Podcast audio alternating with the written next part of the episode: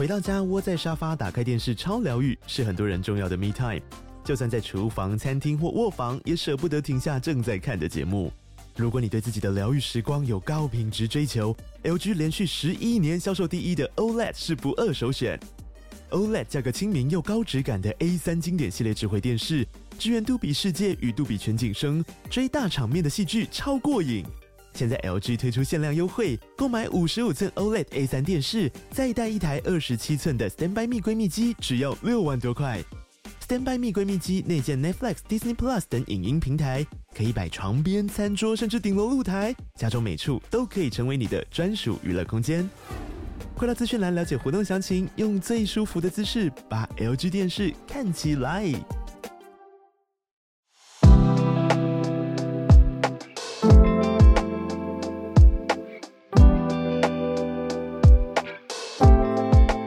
大家早安，欢迎来到今天十二月六号星期三的全球串联早安新闻。今天是我跟大家一起度过早安新闻的时间，我是浩尔。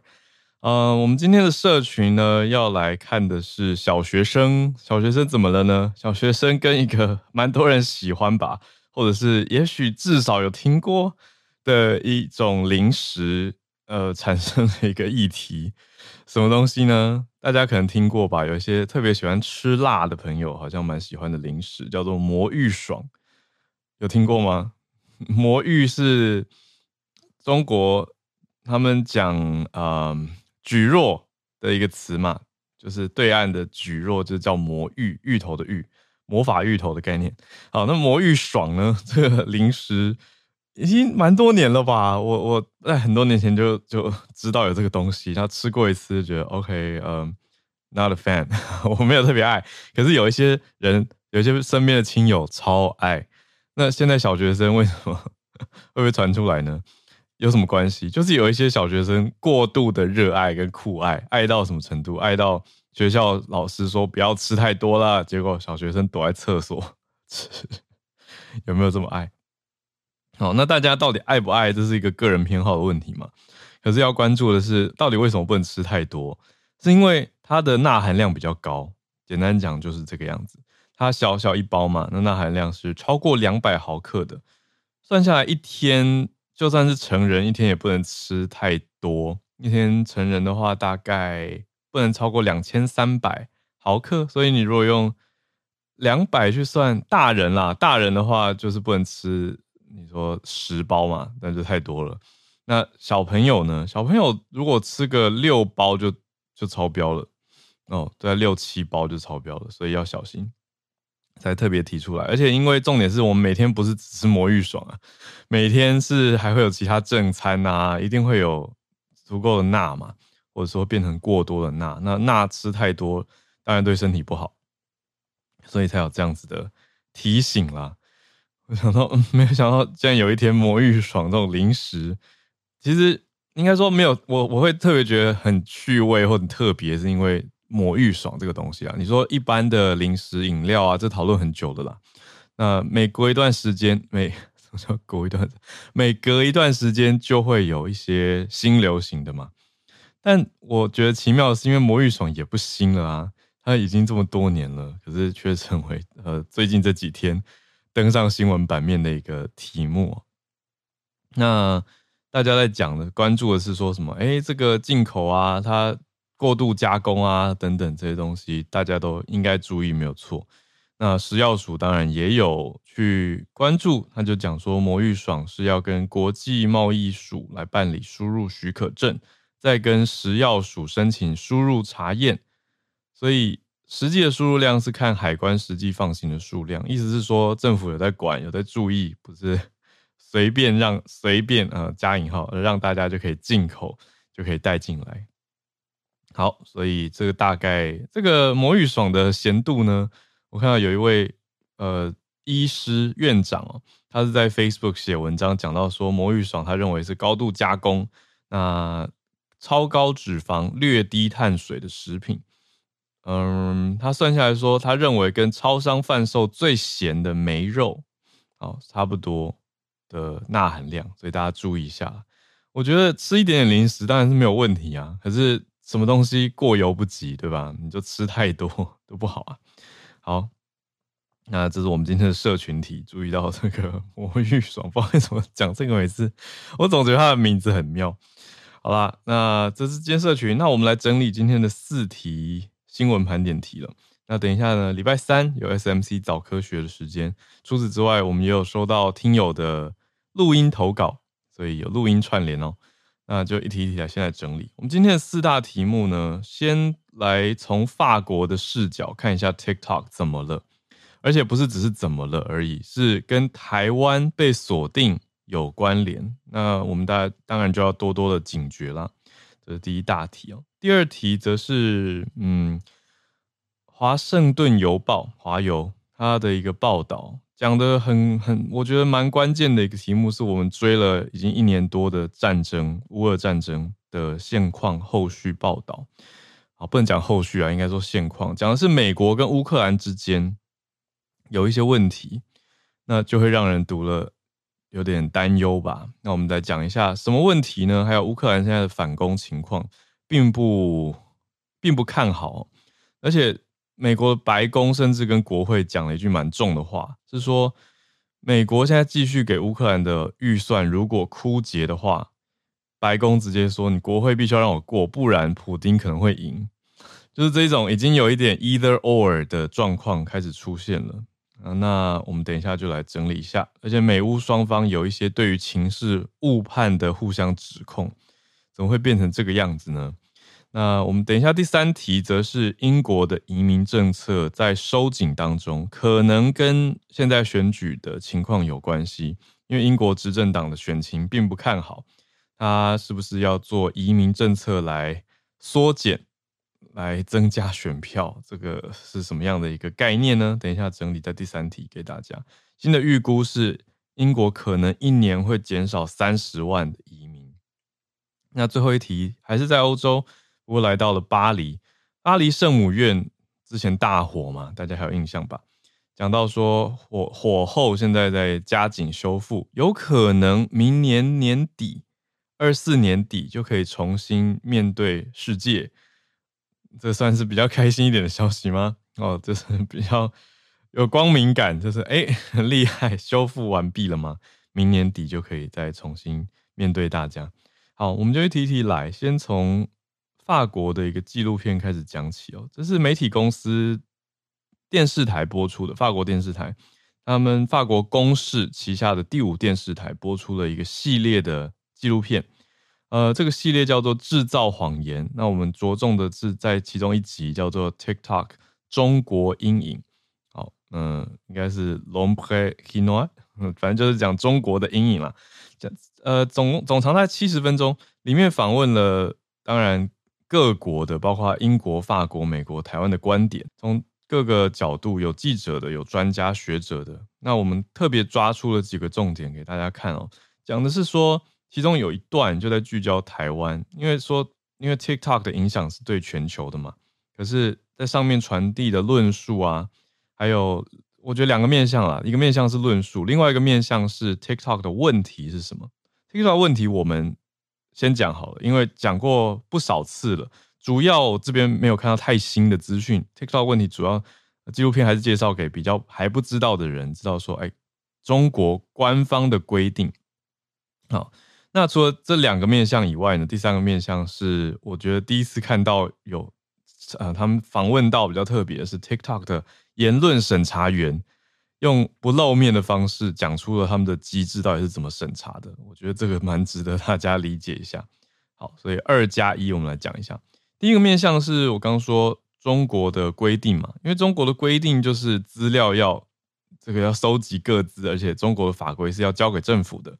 那这个一直是你说西方民主世界对于 TikTok 的疑虑跟纠结点，这个我觉得没有太新，所以这个快速讲过。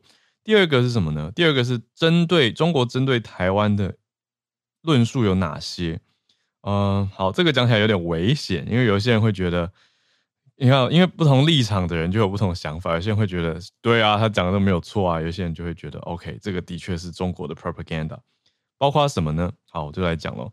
他就直接说，如果赖清德当选的话，美国会发起战争。这是在 TikTok 上面常见的政治论述。一、二呢？是说赖清德会把国家带往灾难。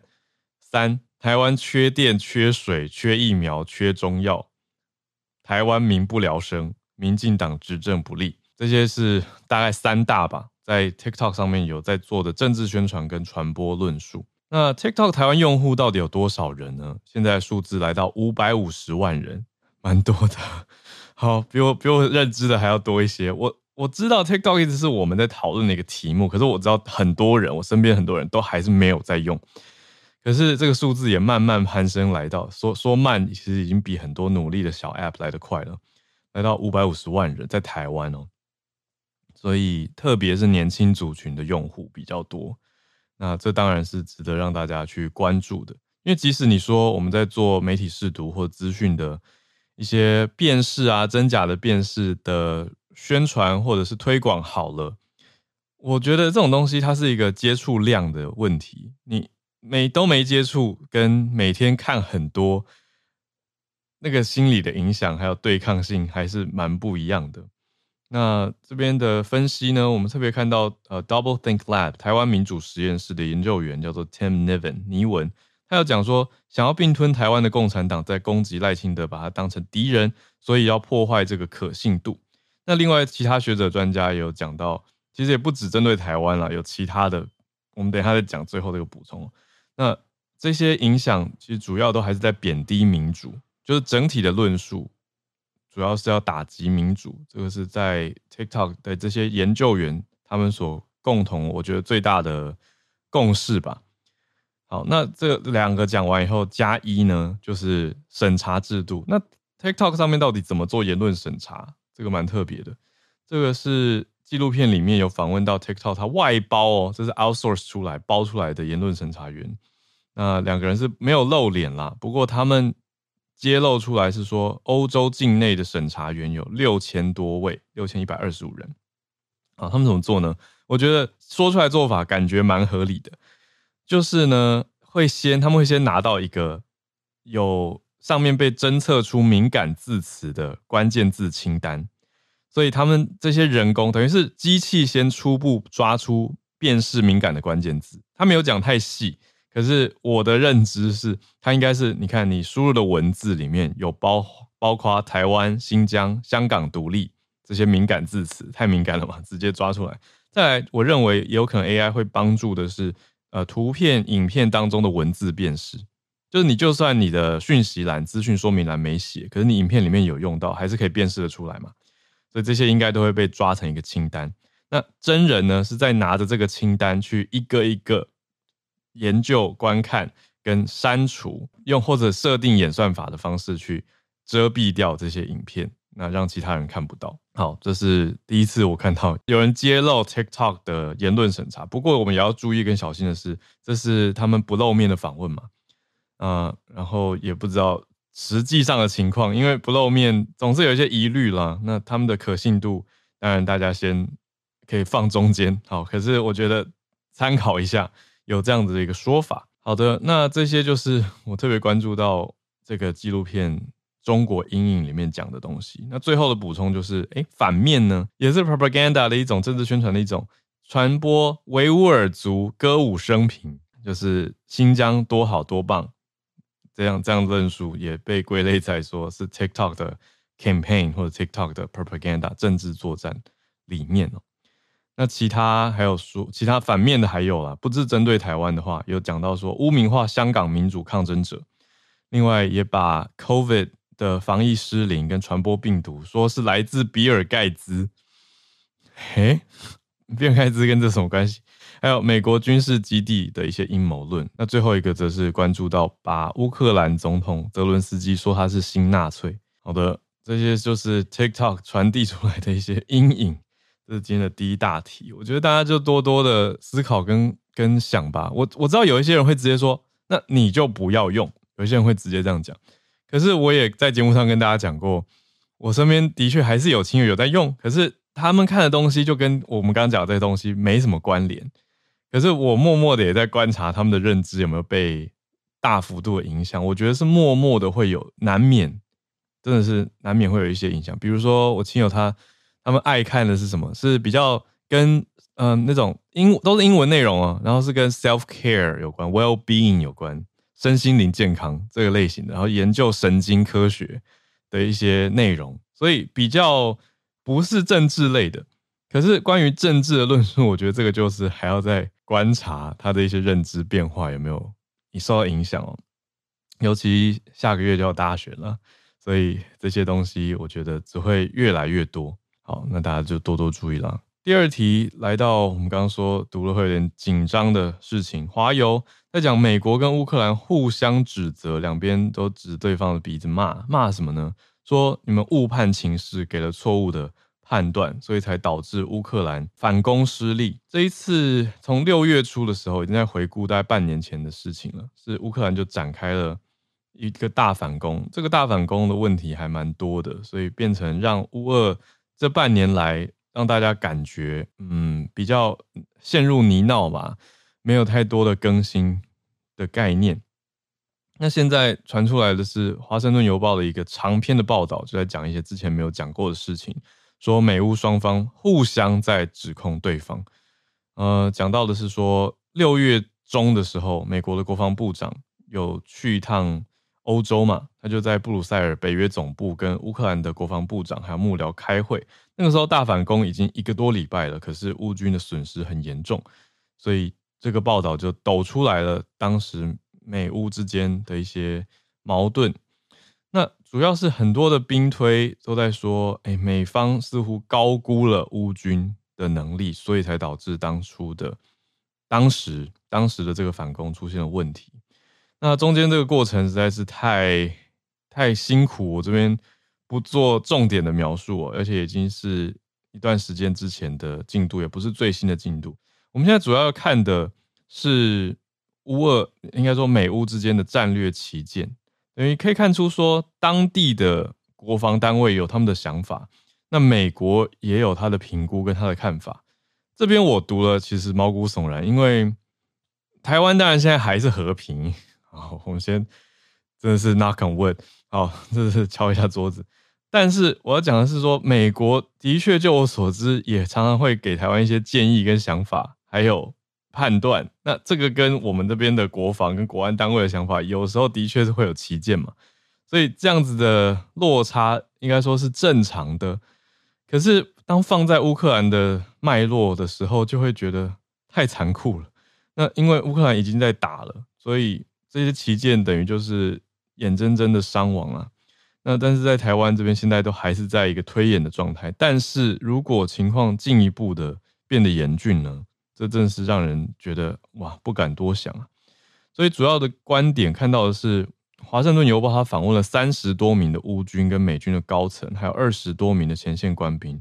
那他们发现有一些等于是不那么光鲜的事实。比如说，有的军队当中的官兵没什么作战经验，还有乌军的战场受挫，变成说美国的看法呢？那美国战场的决策有些是马后炮，就变成欧美的司令军，呃，欧美军的司令他们在反攻作战的时候，好几个礼拜都没有办法跟乌军的总司令联络，所以联络也不及时，沟通没有办法那么的立即。所以美军的结论说，认为乌克兰欠缺基本战术素养，说你们不太会利用地面侦察来了解雷区的密度，所以怎么样怎么样。那乌军是反过来说，美国人不了解这个攻击无人机跟其他的科技，就这种攻击型的无人机已经变了，已经变得很厉害了，变得很难打，所以就有一种远观跟实战两边的矛盾跟纠结。那总体来说，当然乌克兰的损失是很惨重的。那有收复，今年度的确有收复五百平方公里的失土，可是死伤人数非常的高，加上美方的军援跟西方综合下来的军援也是非常的高。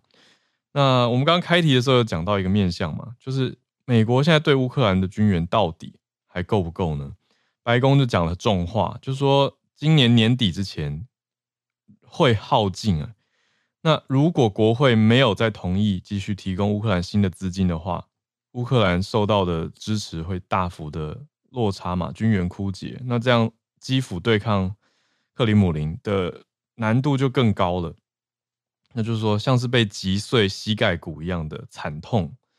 好，这是白宫的管理跟预算局局长写给联邦众议院议长强生的信，直接这样子讲哦。所以就是白宫在跟国会要钱的意思。那白宫就是说，国会要再拨出更高的、更多持续的预算，才有办法支持。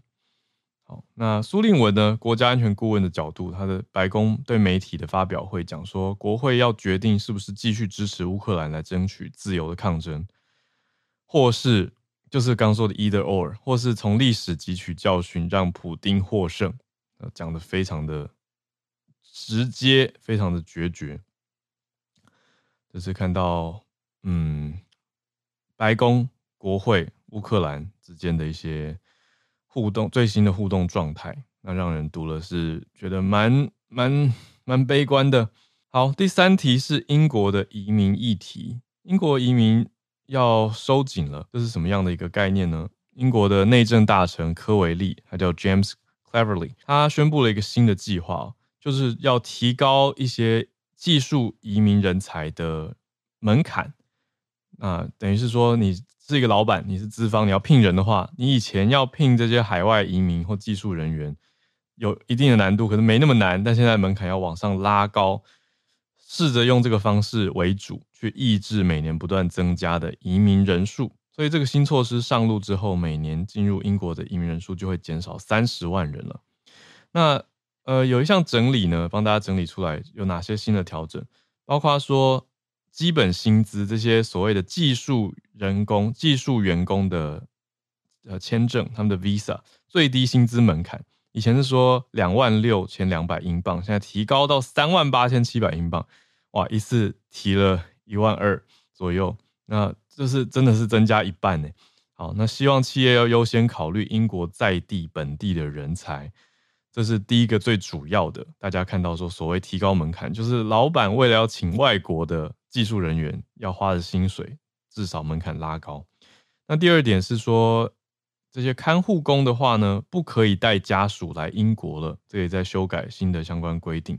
还有所谓的 shortage occupation list 的薪资折扣，就是英国政府本来有定出来一个比较缺工的领域，这上面的这些企业呢，他们可以有薪资折扣嘛，那是百分之二十，可是这个取消掉了。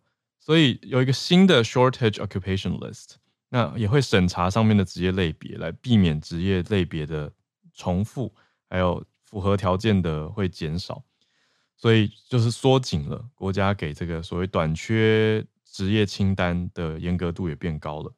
那另外，外国工作者要付给 NHS 英国这个健保单位的年度健保费用也增加。哦，一起来增加负担，而且增加的量还蛮大的，从六百二十四英镑变成一千零三十五英镑。那最后是提高 Family Visa 家庭签证的最低收入标准。那这个签证标准已经十一年没动了，它从二零一二年到现在。那英国的计划是说，现在一万八千六百英镑也要提高到三万八千七百的年薪，所以这个最低收入标准又拉高，意思是变严格啦。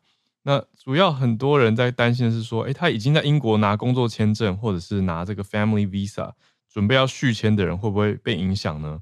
大家在问嘛，就最关心的是这个，就是已经在那边的人担心，那想去的人知道门槛变高，大概是这个现况。可是目前英国的 Home Office 还只有大概放出这个消息来，没有太具体的生效时间，只说明年春天会实施，所以这个关注。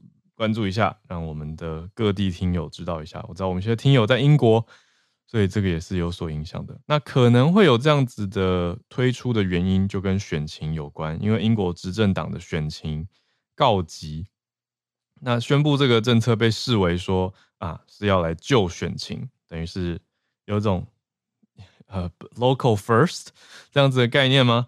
就是。呃，首相苏纳克他办公室已经讲了，他就说这是有史以来对于合法移民最严厉的打击。那批评的人士则是说，会损害到本来就已经人员短缺的 NHS 国民保健署。那移工，可是英国所谓选情告急，这个选举英国看起来时间其实还有一段时间呢，因为英国的选举是二零一五二零讲错二零二五年的一月。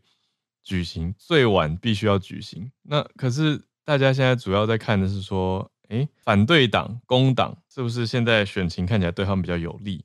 所以对执政党来说反而比较辛苦。那柯维利就是刚刚讲内政大臣，他已经提出说明年初生效提案的时候，他跟议会说够了，他们要减少移民的数量。好，这个是可能的情况。但是我还在看的是说，嗯，明年。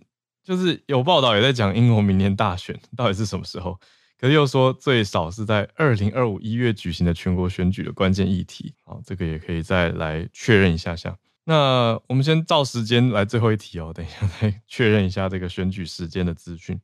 就是巴黎圣母院现在积极的赶工修复当中，巴黎圣母院也一直是联合国教科文组织 UNESCO 它列的世界文化遗产之一。那每年哇，收到的游客数量是一千两百万左右，蛮大的一个量。它是一九年的时候失火的，转眼也是四年前的事情。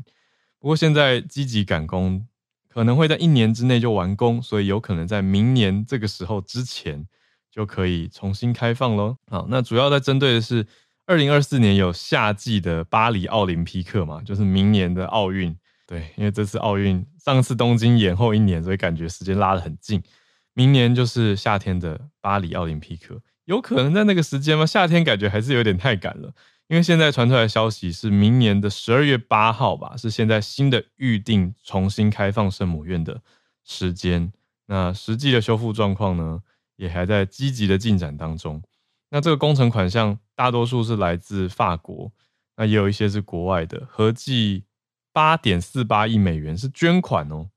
所以有非常多人捐款，希望可以看到圣母院近日早早日恢复它本来的样貌。好，那马克宏本来是说配合巴黎奥运，就是要当时一九年就很积极，在五年之内要修复嘛。可是现在主要的卡关点是三百多公吨的铅是圣母院的屋顶上面当时的材质，那在大火里面熔掉了，可是熔掉以后变成污染物，那你要把这些铅的污染物去掉。花了好几个月的时间，所以延宕了工程啦。那再加上重建第一年的时候，冬天的强风很大，所以那个时候有一些暂停。那后来又遇到 COVID 疫情的影响，所以真的是非常的一波三折。可是现在呢，还没有调查出起火的原因。那初步调查是说意外，或者电器故障，或香烟引燃。现在还没有一个确切的结论，但是修是继续修，没有错。嗯。而且还有一些插曲，包括负责监工的人员在今年八月的时候爬山丧命了。那呃，所以就有他的手下继续接任等等，一波三折，非常的不容易。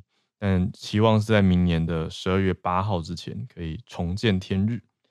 好，这是我们今天的四题新闻的整理。好。哦，谢谢听友的在留言告诉我说，英国是内阁制，所以选举不是固定的时间。OK，对，他们是 cabinet，好，他们跟我们总统制的选举时间不一样。那内阁制是随时倒阁，或是首相解散国会举行大选。所以刚刚讲的这个议题，意思是说支持度嘛。好，所以不一定是讲选选情告急，指的是对于执政党的支持度，还有对于你说在野党工党的这个。拉扯的状态。好，谢谢我们听友 Michael 的补充。那好，制作人也有给我一个资讯，国会最长任期是五年哦。好，这样可以理解。所以刚刚说到二零二五最迟二零二五一月，所以就是国会任期如果拉到最长，就是那个时间的意思。所以前后两次大选的间隔要超过竞选活动跟新国会组建时间的总和加在一起，大概是五到八个礼拜之间。所以可能是五年任期之前的任何时间都可以选举，所以可能是明年，因为最晚是二二五年的一月。好，这样可以理解，所以也近了。好的，感谢制作人跟我们的听友。那我们现在时间三十二分了，我们准备要来进 SMC 早科学的时间。每个礼拜三的 Science Media Center，真的早安。好，早安，各位听友早安，我是台湾科技媒体中心 SMC 的执行长许内。好，今天呢要跟大家。分享一个报告，就是这其实是嗯去年也有分享过，它就是每年都会嗯发布的，尤其就是在这个 COP 的时间，就是全球气候峰会的时间。嗯、那这个报告叫做全球碳预算。那这个报告在做什么呢？他会去盘点统计去年度的，他是嗯、呃，现在他发布是二零二三年嘛，嗯、那统计的其实是到二零二二年。那他用二零二二年还有二零二三年现在已知的一些数据放到模型里面去预估二零二三年我们总共嗯排了多少碳？因为二零二三年还没有过完，所以他们用这种方式。嗯、那他们会在计算，例如说我们现在说要守住一点五度 C、一点七度 C、一度一点七度 C，或是两度 C，、嗯、那去看说我们已经用了多少的碳，我们还有多少的碳预算可以使用。如果要守住这三个，嗯，一个是一点五、一点七或二这样，好，所以它叫做全球碳预算报告。那今年的报告有几项重点，第一个是说，二零二三年全球化石燃料排放的二氧化碳，它其实是再创历史新高，嗯，而且是所有化石燃料，嗯，像是汽油、煤、天然气的排放量，它预计都是会成长的。嗯，那天然气，我听到浩尔小小叹了一口气，新高，对，是历史新高，对，而且，嗯，我刚刚讲的是三种类型排放量都成长，不过天然气的成虽然有成长，但是很少很少，嗯、我觉得有点呼应刚刚浩尔其中讲的乌俄战争，嗯，就是因为乌俄战乌俄战争的关系，所以天然气的能源价格变得很高，当它变得很高。哦嗯，需求一来是它量本来就比较少了，嗯，然后价格变高以后，需求就又更低了，这样。那呃，这份报告里面有一张图，是 SMC 有把它翻译成嗯、呃、中文的，我等下可以贴上来，这样。在那张图里面可以看出来说，其实那个成长幅度是有一些趋缓的，报告里也是这么说，就虽然历史新高，嗯、但那个成长的幅度有趋缓，这样。那像是有二十六个国家的排放量其实正在下降，而且这二十六个国家大概占全球碳排的三成，也就是这三成至少这三成的二氧化碳的排放是呃可以降会降低的。嗯，那其他的国家虽然排放量在成长，不过也有趋缓这样，所以整体来说虽然是历史新高，不过它似乎有慢下来的趋势。哦，成长趋缓。对，成长趋缓这样，OK，只是这个下降跟趋缓的速度，大家还是认为有点太慢了。嗯，因为这个报告的第二个重点是说，如果按照这个排放速度，那么七年内我们很有可能就会把要控制升温在一点五度 C 里面的那个碳预算给用完。嗯，对。那往好的方向想的话，就我们还有七年，但这个七年真的很有感，因为它就是二零三零年。对，我二零三一，这不是太远的事情。嗯，那这个巴黎协定，我后来昨天真的在写这个稿子的时候，我就很认真的想，这个巴黎协定是在二零一五年定下的。嗯，到现在其实不到十年。对，嗯，那这个十年内，现在看到有趋缓，如果没事，如果是我会觉得，如果是呃。我我觉得不能说大家什么事都没有做，嗯，因为呃，如果大家看那个碳排从工业时代一直到现在，它从来没有停下来过，嗯，它只有在 COVID 那一年，它的确真的有往下掉啦，但是它其实一直都是往上冲的。可是我们要就是在一九就是工业时代到现在这这几百年的时间一直在成长，然后突然我们要在十年二十年内把它降到零。嗯，我觉得这本身就是一件无敌困难的事情。我觉得我们要先意识到这个，嗯，但是它总是有个但是，就我们如果不处理的话，像现在如果大家看到新闻，大家会说，其实一点五度 C 很有可能，很有可能是守不住，嗯，但即使我们要守住的是两度 C 好了，嗯，这个两度 C 我们都必须要非常快的再做一些更积极的决策才可以。就有人会觉得一点五度 C 来不及啦，那我们就。嗯，就会有一点没有办法想象要干嘛，但事实上连两度 C 都很困难，这样。嗯，那刚说这个成长是趋缓，但还是当然就继续成长嘛。对。可是到底成长在哪里？是化石燃料这些比较传统，我们讲说它非洁净能源的这些燃烧或者排放吗？对，其实主要就是在化石燃料的燃烧，而且尤其是煤炭跟石油的用量增加。嗯、呃，如果要看台湾我们的呃温室气体的排放的话，其实最大宗也都还是来自于呃我们怎么产电。嗯，其实这跟全球也是一样，就是我们怎么我们需要能源那些地方，其实就是大部分就是排碳的地方。嗯，那嗯、呃，去年我们分享这份报告的时候，他是预估嘛，他就说他预估二零二二年的排碳量的成长，主要是因为航空业在 COVID 之后恢复了。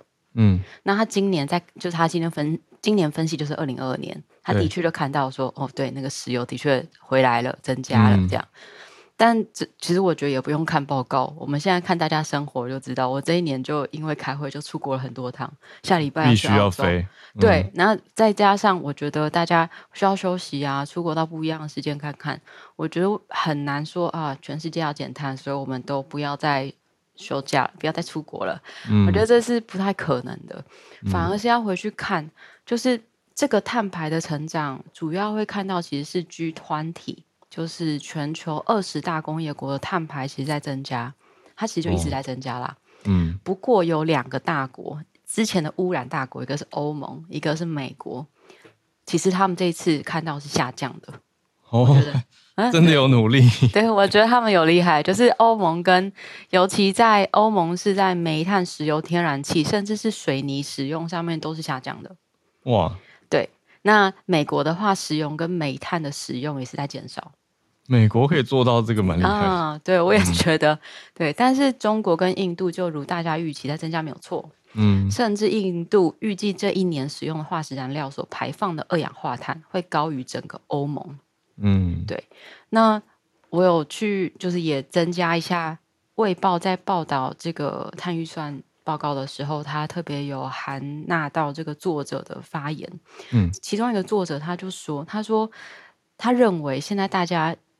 主要在做的事情就是奖励再生能源，对，但他觉得这样绝对速度会不够，嗯，应该要对于使用化石燃料这件事情要有一些惩罚的手段。哦，对，就是嗯，使用化石燃料，它因为要增，我觉得这个惩所谓惩罚手段，大家想的就是，其实碳费可能就是我们希望做的一件事情，对，类似，对，那电力呃电费可能其也是其中一个，就它。嗯除了我们增想要增加这个，就棒子跟胡萝卜要对啊，有赏有罚，对，不然化石燃料是不可能会降低的，要更积极的做，对，要更积极，对对对，嗯。嗯。那今年的全球碳预算，它除了有看到那个 COVID 之后石油的回弹，嗯，呃，它有特别再加了几个之前没有加过的，一个是它把北半球今年的那个野火。排碳加进来，哇，那个排放量太大，没有办法忽略这样，然后它也很难把它加到任何一个火灾类别里面。尤其是今年这个加拿大的极端野火，对、嗯、它排放的二氧化碳的量其实是高于自二零零三年以来有卫星记录的平均值。哦，然后它是过去二就这大概十年间平均值的六到八倍。嗯，所以另外那但是另外一个是。呃，声音现象就是今年的声音现象也有增加，整个嗯温室气体二氧化碳的浓度，主要是声音现象会让气候变得更炎热、更干燥，那还会让陆地的吸碳能力降低。虽然海洋吸碳能力会增增加，不过它无法抵消，所以这个地球正在经历的这个现象，其实它有时候也会增加嗯全球暖化的这个严重程度，这样。然后我觉得特别想要提的最后一点是，我觉得这份报告有意识的把人类嗯努力要去清除二氧化碳的量算进来了。哦，就之前都比较是哦我们排碳，这次他有把例如说造林或者恢复森林的举动所呃减少的量算进来，它大概是整体全球排放量的五 percent，就是五趴。哦，比较积极的作为，减碳作为有算进来。对对对，而且这个减碳它比较是呃造林，或是、嗯、呃恢复森林。如果造林跟恢复森林有点不一样，造林是我本来这里不是森林的，嗯，但是我把它呃另外种树种一片。嗯，另外一个是这里本来是森林的，但是它因为某一些土地利利利用，它被砍掉了，那我把它恢复回来。嗯，那这些都是比较可以减少。碳排放的对，它会吸碳，就算进来、嗯。对，那这个吸碳大概是总共排放量的五 percent 这样。嗯，那这个整体的报告很像是一个年度报告见检。对，对啊，那那那你怎么看？你觉得？我我觉得每次看到这种报告，你就会就觉得是有意义的，因为你会看到，例如说美国和欧盟，就觉得哇，他们做到了，他怎么做到的？哦，对，也许这个就会是我们可以参考的的的方式，对不对？嗯。但回来看就会，那台湾呢？这样，嗯，台湾呃，就我们现在可以获得的资料来看，我们在二零零六年以后，其实都维持差不多的水准。嗯。那如果以温室气体减排来说，到二零二零年，就是三年前，嗯，有比二零零五年的时候降低大概一点八 percent，就两 percent 左右啦。嗯，但是依照我们给自己，或是我们应该要符合全球趋势的这个目标来说，我们二零二一年到二零二五年的目标是要减量十 percent。哎，也就 对啊，对，其实要达到这个目标，只剩下两年。嗯，那是非常非常紧迫的时间，就是我们要怎么样在嗯二零就是两年后达到这个十 percent。如果我们从呃开始二零一五年知道知道有巴黎协定，一直到二零二零年，我们看到是大概两 percent，但是我们到二零二五年要十 percent 的话，那其实我们要达到这个目标，会需要如刚刚所说，跟全世界一样。非常积极的一些作为才有可能。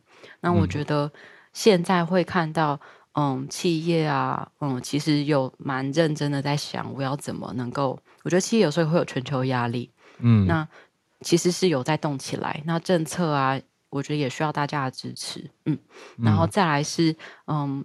政府六大部门应该是不是要有很积极的这个减排的这个策略跟目标，可以让大家可以减核？我觉得这也是蛮重要的一件事情。嗯，对。好，最后了，谢谢大家。谢谢 Senei，来自 Science Media Center 每个礼拜三的科 SMC 早科学的报道整理。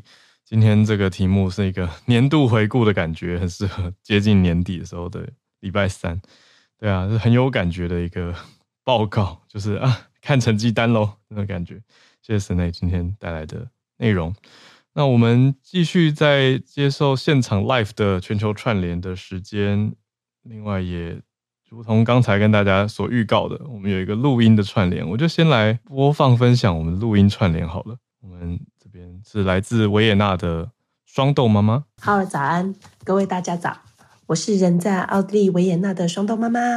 最近维也纳天气转冷了，下了第一场雪，然后我怕半夜没睡免疫力会降低，所以就再次的录音投稿。这次要分享的是奥地利最大房地产集团 Signa 破产的消息。奥地利 Signa Holding 集团一直以来都与豪华百货公司、现代化的摩天大楼和优雅的宫殿画上等号，被誉为近来欧洲发展最快的房地产公司之一。不过，他在十一月二十九号宣告了破产。呃，Signa Holding 将进入破产法庭，提交自我管理重组的程序申请，希望能继续业务运作。其实，今年起，Signa 集团就开始进行一连串的资产抛售。五月时，将维也纳科恩顿大街上的维也纳 Apple 旗舰店。黄金店面以九千五百万欧元售出。六月的时候呢，他们出售了奥地利 Kika Liner 这个第三大的家具零售商。随后，这家家具店就申请破产，当时还造成了维也纳人的一阵抢购风潮。Signa 集团由分布在多个国家，大约有一千多家公司组成，但其中只有三十六家属于奥地利 Signa Holding。由于集团的结构复杂，还有非常混乱的交叉持股，导致于本次九十天的破产重整成为一项非常艰巨的任务。除了公司的大股东受损，那奥地利的银行们也遭受了重大的损失。这个呢，集团积欠银行约有二十二亿欧元的债务，其中 Raiffeisen 奥和国际银行跟奥地利银行都是他们主要的债主。对于集团的员工来说，有哦，这次破产在奥地利只有影响集团房地产部分的几百名员工，但对于德国的分公司来说却是影响重大。Signa 在德国的百货连锁店 Gallery Kaufhof 拥有数千名员工，目前是前途不明。同时呢，德国政府之前因为疫情而对这家 Kaufhof 有做出了新冠税务的延迟补贴，那可能也因为这次破产而没有办法回收。而奥地利社论也针对了这次事件进行了评论，认为 Signa 破产案为奥地利带来了教训。Signa 集团他的四十六岁老板 Lene Benko 在奥地利的形象是白手起家的因斯布鲁克青年才俊，他创立了这家奥地利最大的私人产房地产公司，房地产的触角向北拓展到德国，向南也呃也延伸到了意大利北部的。苏提洛尔、南蒂洛尔地区，Benko 啊，他还收购了奥地利两大报纸《信使报》以及《皇冠报》的股份，去掌握媒体的话语权。二零一九年呢，插旗美国纽约，收购了曼哈顿曼哈顿克莱斯勒大厦。一直以来呢，Benko 的名字常常会跟奥地利人民党前总理库尔兹库尔兹曝光在媒体的版面。成功的青年才俊创业故事。还有良好的政界人脉是 Benko 身上的大光环。Benko 呢，在二零一三年离开了营运一线业务，加入了顾问委员会，不过依然掌控着集团话语权。不过近年来呢，他陷入了洗钱、贿赂等等的风波。今年十一月初呢，Benko 再度被建筑承包商跟投资人逼宫，退出了顾问委员会，这也导致了这次十一月的呃整个集团的破产重整。Banko 巧妙的利用跨境呃公司跨境网络交叉持股，带来了巨大的利益。不过呢，透明度的缺失，还有大环境升息、资金链短缺，以及对于零售业的投资失败，也压垮了这位奥地利巨富的事业版图。现任奥地利总理内哈默表示，这次的 Signal 事件并不是一个政治问题，而是一个破产案例，试图要淡化事件的影响。但是呢，这回奥地利最大私人公司，呃，房地产公司的崩塌，对于日后奥地利房地产业，甚至是德国房地产的影响，都还是非常值得持续观察。那以上呢，就是我今天的奥地利时事分享，谢谢大家。双豆妈，感谢投稿这个奥地利的大消息。好，那他也跟大家有一个资讯不达，就是维也纳完全不一样的消息。刚刚这个听起来很重大的。房地产破产，可是补充一个比较欢乐的补充资讯，就是维也纳的圣诞市集，双豆妈说正在展开当中，欢迎大家去玩。好了，大家可以在 Facebook 或者 Instagram 都可以找到双豆妈妈。对啊，就是维也纳生活双豆工作室。不过这个真的是大新闻，房地产的一个消息，是大家平常我觉得我在台湾这边很少接触到德奥的房地产嘛，那。看起来是非常重大，可以有兴趣的听友再去追一下。那我们来继续接现在 live 的 call in，就是我们现在在 Clubhouse 上面的连线。我看到有芭比，芭比她选了一个算怀旧新闻吗？芭比早安，早安，浩儿，早。今天来份麦当劳吗？今年呃，今年是麦当劳在台湾经营四十周年。然后，呃，最近的新闻大家应该也被就是烧了很多则，就是蔡依林她在暌违二十年之后再度成为代言人，哦，就这这个数字还蛮受伤的，对对对对。然后她带来的这首主题曲就是那个《欧啦啦啦》，嗯，社群上面大家应该都是刷到很多跟拍的那个比心片段。他还发明了一个新的爱心的笔法，有点难比。其实很难呢，我但蛮酷的。对对对，就是大家就开始洗一片这个片段，跟跟拍的那些比心，还有跳舞这样。嗯、那他在呃这支影，他还有一支影片是在十一月中上架的一个主题片，叫做《简单的快乐》。那个片段呢，就是那部主题片还是由金马六十获得最佳导演的萧亚全操刀的。所以他今年的四十周年的纪念性跟噱头，我觉得真的都做得非常非常足。那呃，麦当劳它是在一九八四年一月二十八号，就是正式进驻台湾，开了第一间店，在台北民生东路三段，就是楼上是如斯奎的那一间，嗯，然后他们开幕的首周呢，还创下了全世界麦当劳的单周营业额第一名，这是一个世界 纪录。就是台湾人真的，台湾怎么这么厉害，常有这种世界纪录？我们有摩斯啊，还有 Costco 都有，超强超强。然后更可更惊人的是，在两个月之后，呃，台湾又迅速在附近的西门町开幕第二间门市。嗯，就这么短的时间，在同一个城市开两家店，美国的总部真的有被吓到。对，然后可是其实他在台湾四十年，但是如果真的要从源头开始计算起的话，麦当劳它其实在美国发迹已经有八十三年的历史。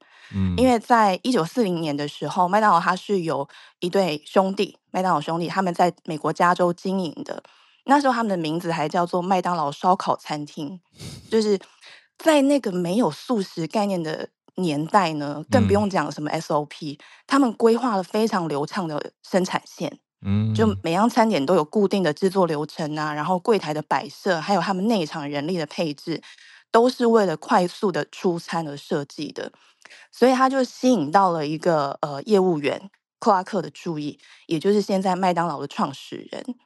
那他当时就是说服麦当劳兄弟，他们在一九五五年的时候，以加盟经销权的方式去开设餐厅。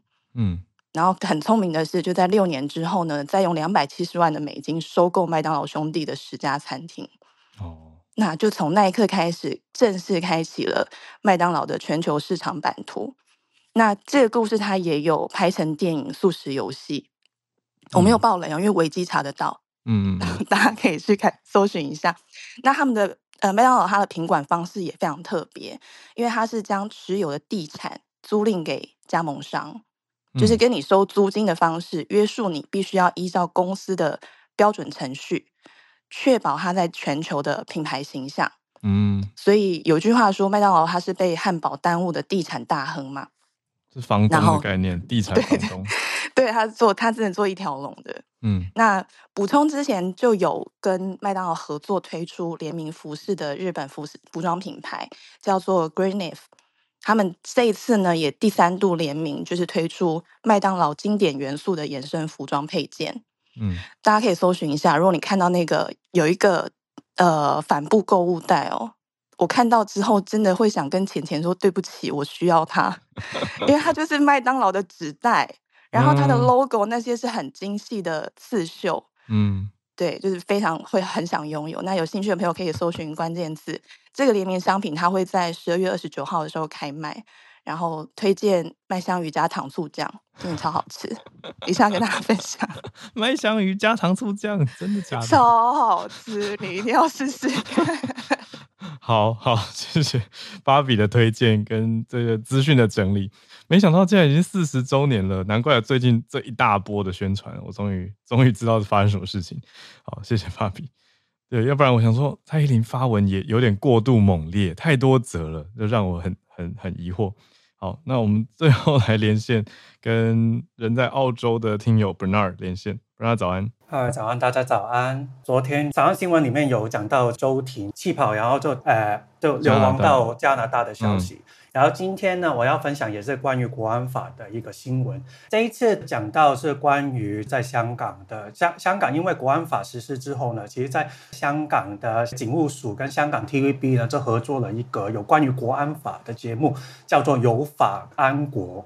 它就是每集十二两分钟，然后总共有十二集。先讲一下之前的第一集，就有讲到关于香港国安法的背景，然后第二集到第五集就讲到一些诶颜色革命啊，然后其他国家的，比方说英国的，然后新加坡的跟美国的国安法这样子。嗯，然后到了第六集呢，就是一个人物的专访。这一次的专访呢，访到当时候在访送中期间的一名被。逮捕的，然后也是现在在狱中的其中一位参与者，他的名字叫健仔，就是阿健健仔。然后呢，其实健仔呢，他在二零一九年的时候呢，他是一个中学生，他在二零一九年的十月一号的时候，在反送中期间呢，就被香港警员呢开枪射中了。然后他那个时候呢就被控诉是暴动啊、袭警啊、妨碍司法公罪等等的罪名。然后他那个时候呢是想要弃保潜逃的，但是呢在坐船离开香港的时间呢就被逮捕，然后在今年的十月中的时候呢，在香港法庭被判决，然后他承认控罪，被判决判了三年十一个月。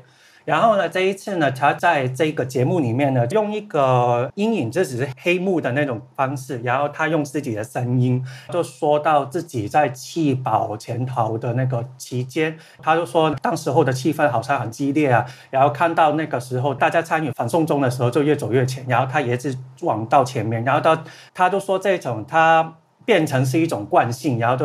弃保潜逃的时候，他都经历过一些，呃，粮食不足啊，没有床睡啊，然后移动的时候就被放到纸箱里面去当做货运去逃走这样子，等等等之类的。然后他后面呢，也是讲到说他参与了一个更胜的计划，叫做原图有理，理就是理性的理。然后他就说里面就学到说是管理自己的情绪的技巧啊，然后做事要先想，要想清楚啊，然后不要被人家的煽动啊、说摆啊，然后承认后果的时候不要想到自己，因为还有自己的家人。然后这一个节目出来之后，其实大家都觉得说很哗然，就是以前我们就知道中国有很多的那种所谓的电视认罪嘛，就是他就是直接在，在电视上要你讲出。你后悔了，对，今天是上面讲说，说你自己做做了什么事情，你很后悔这样子。然后这一次真的是，以前应该其实也有，但是通常比方说他们会把声音做过一些变动，然后也不会把自己的真实的名字写出来。然后他这一次呢，就直接把他的真实名字讲出来，然后也没有修过声音，要但是他没有直接他真人的面貌露露出来，只有那个侧面的黑影这样子。嗯、但是呢，大家觉得这个是觉得很挖然嘛？其实就因为说。之前就是已经周婷那个时候也讲到说他被送终了嘛，他就说到事后会不会。这个国安节目之后，周婷也有一集，就是他因为被带去了深圳，然后去一日游嘛，那个他去深圳一日游嘛，然后他就去、嗯、那个时候就被带到之后，看到这个中国的现代化强大的那一种嘛，然后他会不会之后有周婷出现呢？大家也不知道，大家也在讨论说，这个舰载出现这个节目的真实性，是不是有可能 AI 的技术把它的声音以及它的外形用 AI 化，所以其实就大家。大家都觉得对，很多猜测，很多猜测。但是呢，更生计划呢，其实在二零二一年的十一月的时候就推出了。然后对于这些所谓的在狱中的，让他们去更生的时候呢，就让他们去更多认识的中国的历史，然后再加强国民教育，然后也也是加强他们的心理，然后价值观的重整，也帮他们去做一些生涯规划以及家庭关系重修等等。我觉得就是大家。自己了解了，然后这个真的是在帮助人更新，还是有一些其他的洗脑的行为？我觉得大家自己去判断，我也不要讲的那么明显，嗯、可能之后会有更多的人想要离开这样子。对，这是今天我以上分享，谢谢。谢谢 Bernard。我看他这个健仔好年轻啊，他现在也才二十二岁，就是刚刚 Bernard 讲的，一九年那个时候他也是中学生嘛，那现在也是大概大学。平常一般大学生左右的年纪，好的，那实情如何？这个大家也是雾里看花，因为连电视上播出来都不是他真实的样貌，而是一个侧影，所以这个大家要自己再去想一想，看一看啦。这是我们今天的串联，谢谢芭比。Bernard，还有录音串联的双豆妈妈，跟我们的每个礼拜三 SMC 早科学，这个今天的连线就在这边告一个段落。明天礼拜四的早上，我们再准时跟大家保持串联。谢谢大家的参与跟留言的一些资讯及时的补充啦。我们明天见，大家拜拜。